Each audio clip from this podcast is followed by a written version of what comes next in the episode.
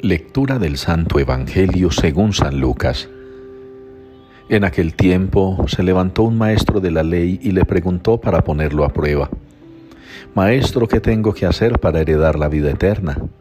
Él le dijo, ¿qué está escrito en la ley? ¿Qué lees en ella? Él respondió, Amarás al Señor tu Dios con todo tu corazón y con toda tu alma y con toda tu fuerza y con toda tu mente, y a tu prójimo como a ti mismo. Él le dijo, has respondido correctamente, haz esto y tendrás la vida.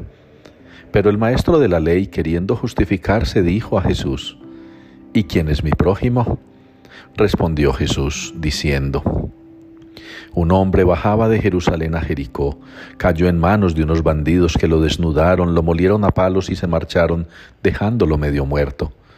Por casualidad un sacerdote bajaba por aquel camino, y al verlo dio un rodeo y pasó de largo. Y lo mismo hizo un levita que llegó a aquel sitio. Al verlo dio un rodeo y pasó de largo. Pero un samaritano que iba de viaje llegó a donde estaba él y al verlo se compadeció. Y acercándose le vendó las heridas, echándoles aceite y vino. Y montándolo en su propia cabalgadura, lo llevó a una posada y lo cuidó. Al día siguiente, sacando dos denarios, se los dio al posadero y le dijo, Cuida de él, y lo que gastes de más, yo te lo pagaré cuando vuelva. ¿Cuál de estos tres te parece que ha sido prójimo del que cayó en manos de los bandidos?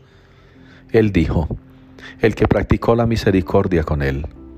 Jesús le dijo, anda y haz tú lo mismo. Palabra del Señor. Tú, Señor, me sacaste vivo de la fosa. Es la respuesta con la que la palabra de Dios nos invita hoy a participar del Salmo, que está tomado también del libro de Jonás. Tú, Señor, me sacaste vivo de la fosa.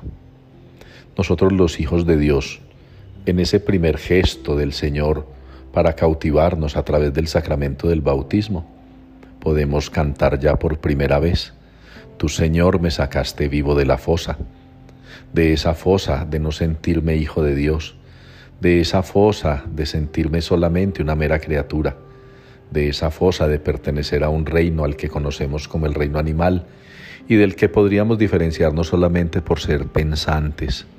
Pero nosotros somos hijos de Dios y en ese ser hijos de Dios, el Señor nos va llamando también a anunciar su mensaje, a proclamar su palabra, a dar testimonio de Él. Es lo que sucede con el profeta Jonás, que aunque se niega, el Señor le llama.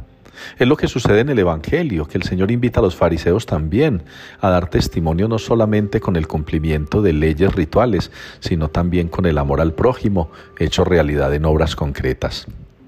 Es allí donde el Señor también nos saca vivos de la fosa, de la fosa de la quietud, de la pasividad, de la fosa de la pereza, de la fosa del descuido o de la indolencia para con el otro.